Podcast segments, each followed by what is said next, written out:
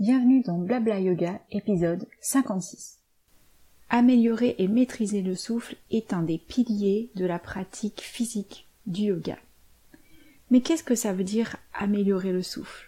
Et puis d'abord, est-ce qu'on peut apprendre à respirer?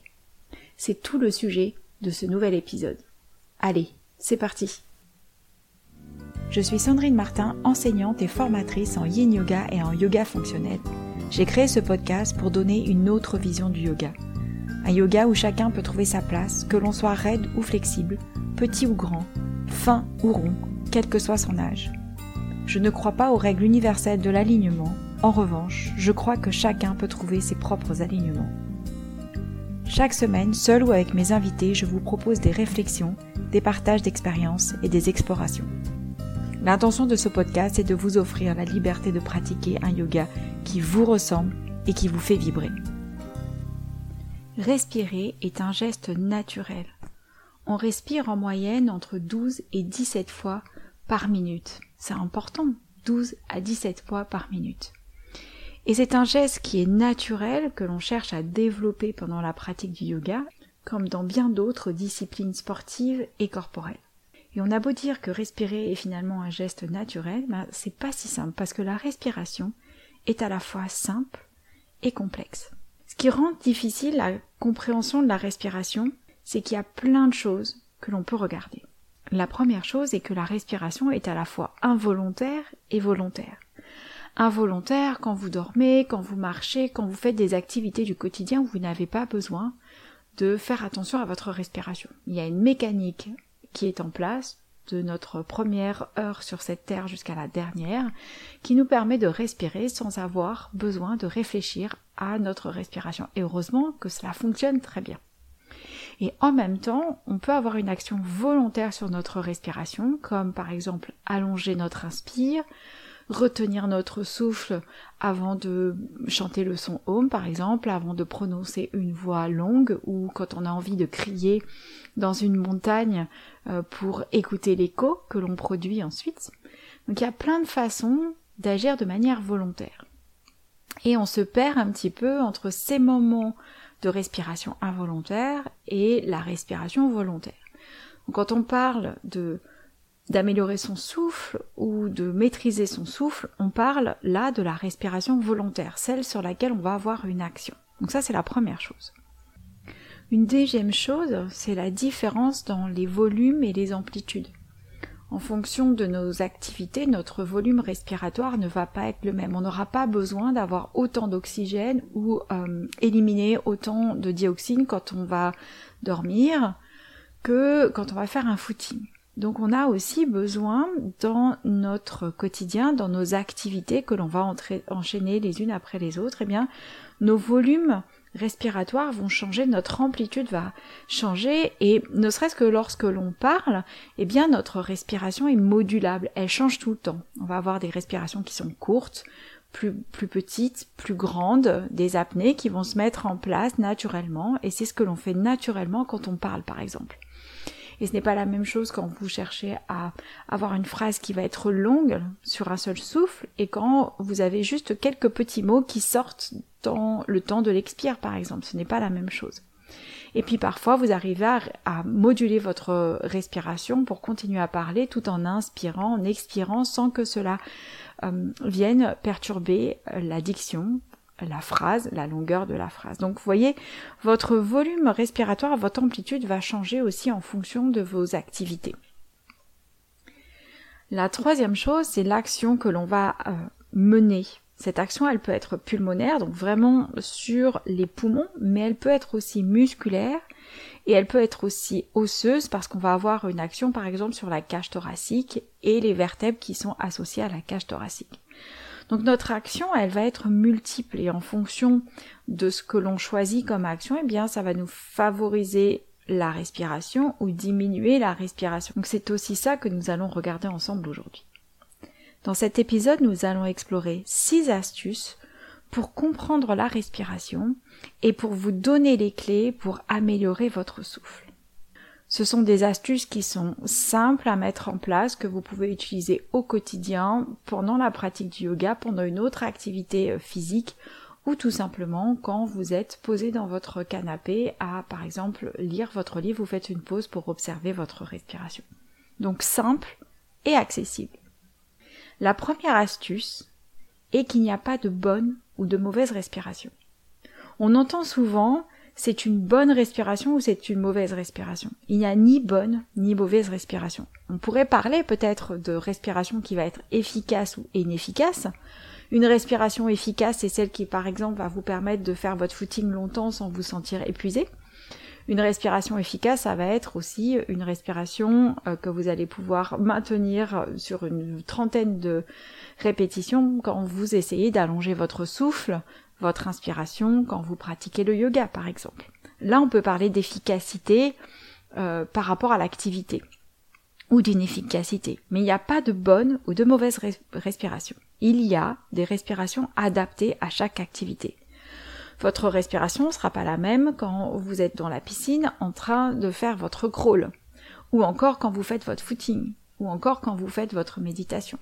Il est sûr que si vous vous installez sur votre coussin de méditation euh, pour méditer, que vous vous mettez à faire la respiration du crawl, il va y avoir un décalage et la respiration du crawl ne sera certainement pas adaptée à une méditation, à l'activité méditation. Donc votre respiration, elle va changer en fonction de votre activité. Et c'est ça qui est important de se dire, c'est qu'il n'y a pas une bonne ou une mauvaise respiration, mais il y a de multiples façons de respirer. Ensuite, votre respiration, elle peut être pulmonaire, donc on va parler vraiment de toute la partie euh, thoracique avec les poumons, l'organe poumon à l'intérieur, mais aussi le volume de la cage thoracique.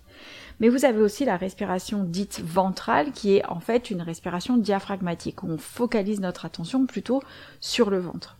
Donc il y a parfois cette, euh, cette guéguerre entre il faut respirer par le ventre, la respiration ventrale est la meilleure, ou encore ceux qui disent la respiration thoracique c'est la meilleure. Il n'y en a pas une qui vaut l'autre en règle générale.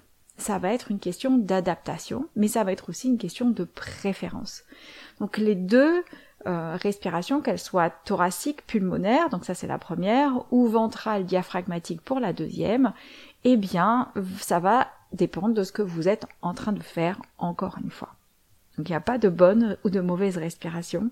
Et même si euh, les disciplines euh, différentes que vous allez pouvoir faire tout au long de votre euh, vie vous diront il vaut mieux respirer comme ça ou il vaut mieux respirer comme ça, oui, je suis d'accord, ça va juste dépendre de l'intention de la technique, de l'intention de l'enseignant, des différentes choses euh, que l'enseignant cherche à vous faire comprendre ou ressentir, ou la technique hein, peut vous aider à, faire ressentir.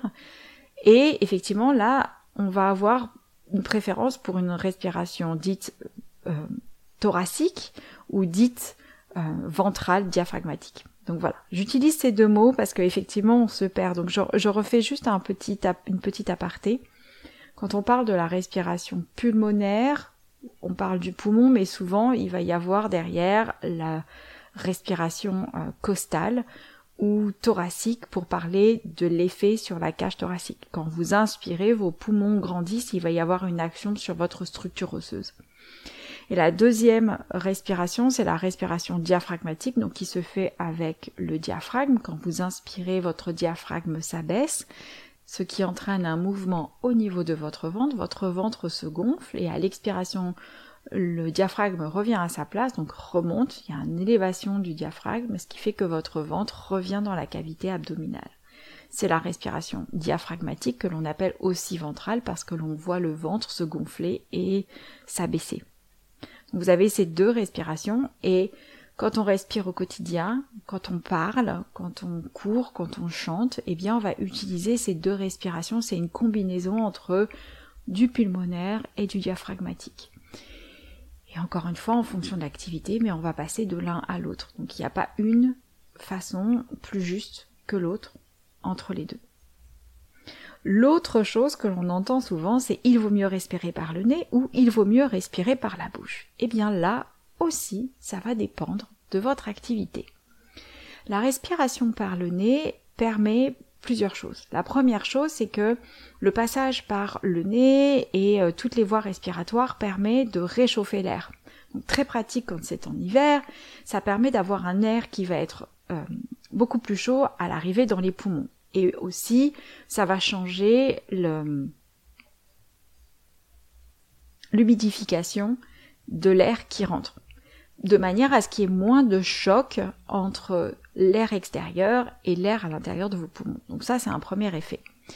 Un deuxième effet, c'est qu'il y a des petits cils euh, au niveau de la paroi du nez, la paroi nasale, ce qui fait que quand vous inspirez avec le nez, ça va faire une filtration, par exemple des pollens, très efficace euh, la plupart du temps, suffisamment efficace, sauf quand on a des élargies, mais en tout cas pour freiner l'entrée des pollens et des bactéries, par exemple, ou des virus à l'intérieur de la paroi nasale vers les poumons, par exemple. Donc inspirer par le nez, ça va nous servir à ça. Et vous avez un trajet qui est beaucoup plus long. Donc c'est super quand on doit allonger l'inspire, allonger l'expire, ça nous donne beaucoup plus de zones de contrôle ou de maîtrise pour freiner l'entrée et la sortie de l'air. Donc voilà les trois aspects principaux, on va dire, de la respiration par le nez. La respiration par la bouche, eh bien, on n'a pas tous ces effets de changement de température entre l'air extérieur et l'air intérieur, ce qui fait que par exemple quand vous courez en plein hiver, vous avez avec la bouche ouverte, vous avez l'impression de brûler vos poumons parce qu'il y a un décalage. Mais l'avantage de la respiration par la bouche, c'est que vous avez des appels d'air qui sont beaucoup plus importants et quand vous avez besoin d'un apport en oxygène plus régulier, comme par exemple lorsque l'on court, eh bien, ça va être important de pouvoir inspirer ou expirer par la bouche parce que ça favorise des échanges gazeux beaucoup plus rapides. Donc, excellent dans certaines disciplines. À utiliser absolument, même quand on chante par exemple. Un autre avantage de la respiration par la bouche, c'est que l'air rentre et ressort avec beaucoup plus de rapidité. Donc ça permet aussi de d'expirer plus facilement, euh, de crier peut-être, euh, d'avoir un appel rapide avant de repartir sur la, la, fin de la phrase, comme je peux le faire à plusieurs reprises quand je vous parle. Donc vous avez ces avantages-là avec la bouche. Une plus grande capacité respiratoire, un plus grand volume, ça c'est la première chose. Ensuite, il va y avoir des échanges gazeux qui vont être plus importants, oxygène, dioxyde de carbone, et aussi une facilité d'adaptation à l'activité que l'on fait. Donc vous avez des avantages à inspirer par le nez, expirer par le nez, ou à inspirer par la bouche, expirer par la bouche. Et en yoga, c'est la même chose. En fonction de votre activité, euh, du moment, de votre posture du moment, vous allez favoriser la respiration par le nez ou par la bouche. Et les deux sont très bien. Ça va juste changer l'intention que l'on a au départ. Donc, si par exemple vous cherchez à détendre votre corps, à relâcher votre souffle, ce sera plus judicieux de faire une expiration par la bouche que de faire une expiration par le nez. Donc encore une fois, il n'y a pas de bonne ou de mauvaise façon de faire. Il y a des façons différentes avec des intentions et des finalités qui sont différentes. Ça c'était le premier point. Pas de bonne ou de mauvaise respiration. Le deuxième point, le deuxième astuce que je voulais voir avec vous, c'était comment vous respirez. Parce qu'avant de vouloir modifier les choses, amplifier la respiration, amplifier le souffle, il est nécessaire de savoir d'où vous partez. Parce que souvent quand on suit un cours de yoga, l'enseignant va donner une empreinte, va donner une direction, mais il part de son niveau. Et ce qui n'est peut-être pas le niveau de tout le monde dans la classe. Donc savoir qu'est-ce qui est votre souffle en général. Le souffle, la respiration va être différente d'une personne à l'autre à cause de la morphologie, à cause de la physiologie, des activités aussi sportives, parce que si vous avez l'habitude d'entraîner votre souffle dans certaines activités sportives, comme par exemple avec la natation, on reste peut-être plus longtemps sous l'eau, sous l'eau, vous avez développé peut-être une morphologie, une musculature qui vous permet d'avoir des apnées plus longues, des inspires plus longues, des expires plus longues. Donc d'une personne à l'autre, il va y avoir des variations. Et c'est de savoir, vous, d'où est-ce que vous partez. Si en plus vous avez des maladies respiratoires, ou vous avez eu des maladies respiratoires en étant enfant, il arrive qu'après euh, une pneumopathie, eh bien on ait du mal à respirer, on ait du mal à récupérer. Si on a eu un accident qui a touché les poumons, notre respiration va être aussi modifiée. On aura peut-être plus de difficultés à respirer d'un côté par rapport à l'autre, ou en tout cas notre volume respiratoire, notre euh, oxygène ne sera pas traité de la même manière des deux côtés. Si vous êtes asthmatique, pareil, ça va jouer sur votre capacité respiratoire, votre aisance à la respiration, que ce soit quand vous inspirez ou quand vous expirez. vous voyez, les maladies ou les pathologies peuvent avoir un effet sur votre respiration, votre capacité respiratoire. Ensuite, il peut y avoir aussi un déséquilibre postural. Par exemple, en cas de scoliose, euh, notamment au niveau du thorax, votre cage thoracique, elle est déformée naturellement par la scoliose et votre respiration va être différente aussi d'une personne qui n'a pas ce défi postural. Donc il y a ça aussi. Peut-être que vous allez vous dire ah ben moi j'ai une scoliose et effectivement ça va gêner ma respiration, mon amplitude respiratoire ou en tout cas je ne respire pas de la même manière à droite et à gauche. Mes perceptions ne sont pas les mêmes à droite et à gauche. Donc le déséquilibre postural va aussi jouer sur votre respiration. Donc cette astuce est de savoir comment vous respirez. Et on va se servir des points euh, suivants pour savoir comment vous respirez et comment vous pouvez améliorer votre respiration ou améliorer en premier votre perception de la respiration. La troisième astuce concerne les quatre temps de la respiration. La respiration se fait en quatre temps. Il y a des temps qui sont plus marqués que les autres. Les temps que l'on marque le plus quand on pense à la respiration, c'est inspire et expire. Inspire, expire, inspire, je prends l'air, expire, je rejette de l'air. Mais vous avez des temps de pause aussi, qui sont après l'inspire ou après l'expire. Il existe plusieurs mots comme suspension, rétention du souffle. Personnellement, j'aime pas trop ces mots de rétention et de suspension parce que déjà suspension, on aura du mal à l'utiliser en fin euh, d'expire quand on fait la pause après l'expire.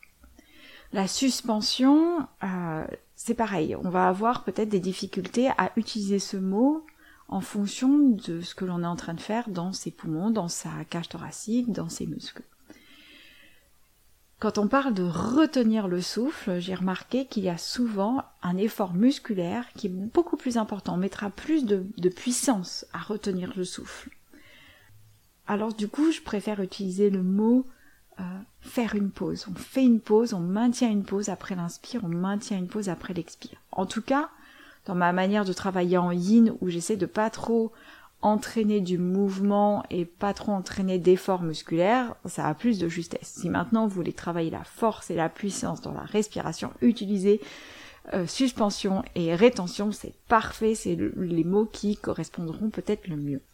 Donc vous avez quatre temps. Le temps de l'inspire, le temps de la pause après l'inspire, l'expire et le temps de pause après l'expire.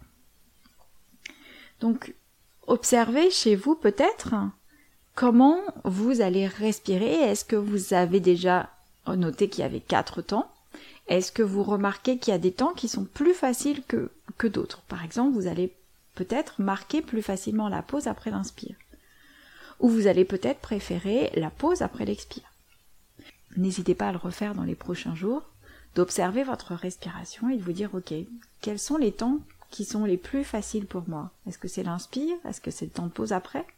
Est-ce que c'est l'expire Est-ce que c'est le temps de pause après? Et vous allez remarquer que vous avez des habitudes, vous allez avoir plus d'aisance sur l'inspire ou les temps de pause ou sur l'expire. Et ça, c'est aussi une manière de savoir comment on respire à quels endroits dans ma respiration j'ai le plus d'aisance, le plus de confort. Et j'en viens à l'astuce numéro 4. L'astuce numéro 4, c'est de trouver vos zones de confort.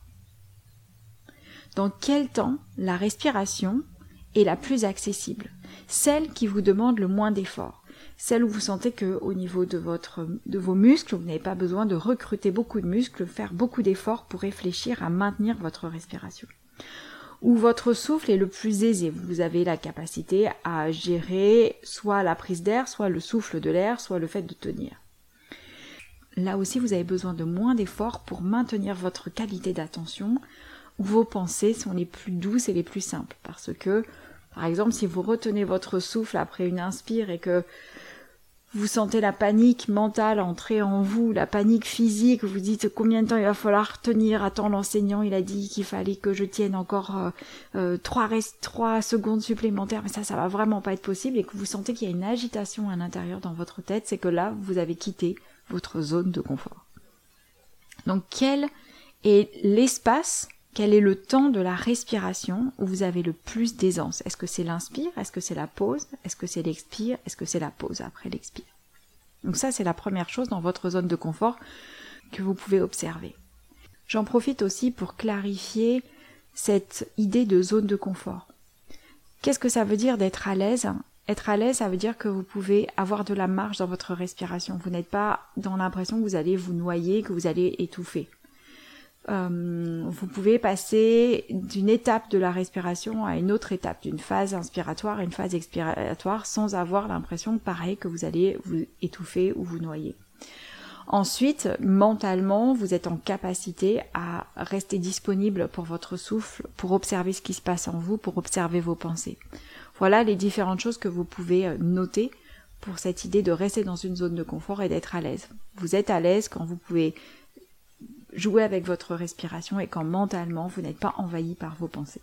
J'espère que ces mini astuces vous aident à clarifier aussi ce que être à l'aise veut dire.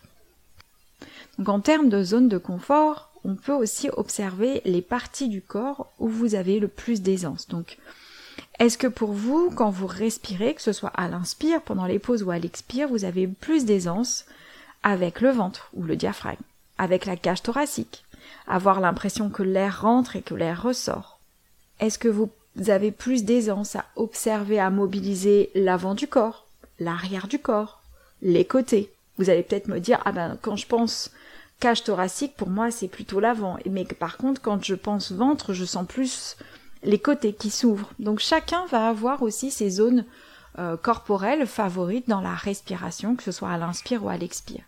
Donc pour vous, c'est d'observer finalement ces deux choses. Quel est le temps de la respiration qui est le plus accessible pour moi? Inspire, pause, expire, pause. Et quelles sont les zones de mon corps que je ressens le mieux quand je respire? Est-ce que c'est la cage thoracique? Est-ce que c'est le ventre? Est-ce que c'est les deux? Est-ce que c'est un mélange des deux, etc. Donc vous allez peut-être aussi approfondir votre observation en termes de zone de confort en choisissant d'observer uniquement les inspires. C'est-à-dire que vous allez mettre votre attention uniquement sur une dizaine d'inspirations qui se suivent et de vous dire, ok, est-ce que j'ai la même chose qui se produit sur les dix respirations, sur les dix inspirations? Est-ce que j'observe la même chose? Effectivement, chez moi, c'est plus ma cage thoracique qui bouge ou chez moi, c'est plus mon ventre qui bouge. Donc ça vous donne votre point de départ. Vous vous rappelez, on était parti sur l'astuce comment vous respirez, la deuxième astuce. Eh bien, on est dans cette dynamique-là de savoir quels sont les temps favoris, vous avez plus de facilité et quelles sont les zones de votre corps, vous avez les meilleures perceptions. Donc savoir d'où on part avant d'améliorer la respiration. Ensuite, ça vous permettra à partir de là de savoir quels sont les, temps qui sont favoris pour vous et quelles sont les zones. Vous allez pouvoir favoriser l'amélioration du souffle. Vous allez pouvoir vous dire, ok, bah, chez moi, j'ai du mal à ressentir le diaphragme et le ventre, donc les prochaines semaines, je vais peut-être me focaliser sur ces zones-là pour essayer d'améliorer la respiration ventrale, la respiration diaphragmatique, et ce sera mon travail des prochains jours. La cinquième astuce, c'est de travailler la capacité respiratoire. Vous avez ce qu'on appelle le volume courant. Le volume courant, c'est celui qui ne nous demande pas d'effort. C'est celui que vous utilisez quand vous euh, dormez, quand vous méditez, quand vous euh, attendez le bus et que vous n'avez pas besoin d'efforts importants. C'est ce qu'on appelle le volume courant. Après, quand vous allez allonger vos temps, vos temps d'inspiration, vos temps d'expiration, ce sont d'autres volumes où vous allez devoir changer la réaction pulmonaire, la tonicité musculaire, la structure osseuse, et ça va aussi changer les échanges gazeux, avec plus d'air, plus d'oxygène que l'on fait rentrer, ou plus de dioxine que l'on fait s'échapper. Donc votre capacité respiratoire, elle va dépendre aussi de votre capacité à ouvrir votre cage thoracique, à déployer vos poumons, mais aussi à refermer votre cage thoracique, refermer vos poumons et jouer aussi, aussi bien à l'inspire qu'à l'expire, avec votre diaphragme. Donc votre capacité respiratoire, elle va arriver dans un autre temps quand on cherche à développer notre souffle dans l'inspire, les temps de pause et l'expire. Donc avant d'aller plus loin, avant de vous dire, moi je voudrais allonger mes temps d'inspire et mes temps d'expire, c'est de vous dire chez vous combien de secondes vous avez quand vous inspirez, quand vous expirez, quand vous êtes en position assise et que vous ne faites rien de spécifique si ce n'est observer de votre respiration. Est-ce que chez vous, votre temps de base, c'est 2 secondes 3 secondes 5 secondes? Parce que si chez vous, votre zone de confort, votre zone de respiration, c'est 3 secondes, mais que votre enseignant vous demande de respirer à partir de 5 secondes et d'avoir un volume régulier de 5 secondes, vous êtes déjà en train d'augmenter votre volume respiratoire, vos efforts musculaires, etc. Donc c'est déjà de vous dire comment je respire, quel est mon volume courant. Quand je m'assois pour observer mon souffle, est-ce que je compte 2, 3, 4 secondes à l'inspire, à l'expire, et est-ce que ça se reproduit régulièrement? Donc ça vous donnera aussi votre travail de base. C'est-à-dire que quand vous allez vouloir augmenter votre respiration, que ce soit à l'inspire ou à l'expire, augmenter votre souffle, vous allez vous dire, ok, ma base, elle est à 3 secondes. Au-delà de 3 secondes, je passe ma zone de confort et je suis obligé d'avoir un effort musculaire un peu plus important ou un effort de concentration un peu plus important. Donc ça vous permet aussi de pas tout de suite rentrer dans un essoufflement. Donc savoir quelle est votre capacité respiratoire de base, ça vous permet de rester dans votre zone de confort et de savoir après, quand vous augmentez votre souffle, quand vous diminuez votre souffle, que vous avez besoin peut-être un peu plus de temps, un peu moins de temps pour augmenter votre respiration. Pour être concrète, si l'exercice respiratoire consiste à inspirer sur 5 secondes et expirer sur 5 secondes, si vous, dans votre volume habituel, votre volume courant, vous êtes plutôt à 2 ou 3 secondes, eh bien pour inspirer à 5 secondes et expirer à 5 secondes, vous avez déjà un effort à fournir. Alors qu'une personne qui va avoir un volume respiratoire courant de 5 secondes sera dans sa zone de confort. Donc peut-être que pour vous, vous allez vous dire si l'intention de cet exercice est de rester dans ma zone de confort, eh je vais maintenir seulement à 3 secondes. Et seulement après, si je veux augmenter mon volume respiratoire, je vais augmenter d'une seconde supplémentaire. Donc c'est de savoir aussi d'où vous partez, parce que c'est sûr que si votre exercice, il vous demande de tenir 10 secondes sur l'inspire et 10 secondes sur l'expire, mais que votre zone de base est à 2 secondes, votre zone de confort est à 4 secondes, eh bien, arriver à 10, ça va vous demander beaucoup d'efforts et peut-être vous allez vous sentir vite épuisé et essoufflé. Donc c'est déjà de savoir quelle est la capacité respiratoire. La dernière astuce à utiliser, c'est augmenter la mobilité la perception dans la respiration. Et pour cela, on va se servir des postures. Donc si vous voulez augmenter votre mouvement, votre capacité respiratoire sur le côté, au niveau de la cage thoracique par exemple. Dès que vous allez faire une inclinaison latérale, c'est-à-dire que vous allez vous installer dans une position de banane, vous allez resserrer un côté de la taille et des côtes et vous allez ouvrir de l'autre côté vous allez favoriser la respiration costale latérale, donc sur le côté, et ça va vous permettre de mieux sentir ce qui se passe dans votre respiration. Donc si on prend une posture yin, vous avez par exemple la posture bananasana, la posture de la banane, ou tout simplement dans une posture plus yang, vous vous mettez debout, vous étirez les bras au-dessus de la tête, vous pouvez entrelacer les doigts et vous incliner sur le côté. On appelle ça parfois une demi-lune aussi. Et ça vous permet de travailler la respiration sur le côté, de prendre conscience du mouvement que vous avez à l'inspire et à l'expire sur le côté.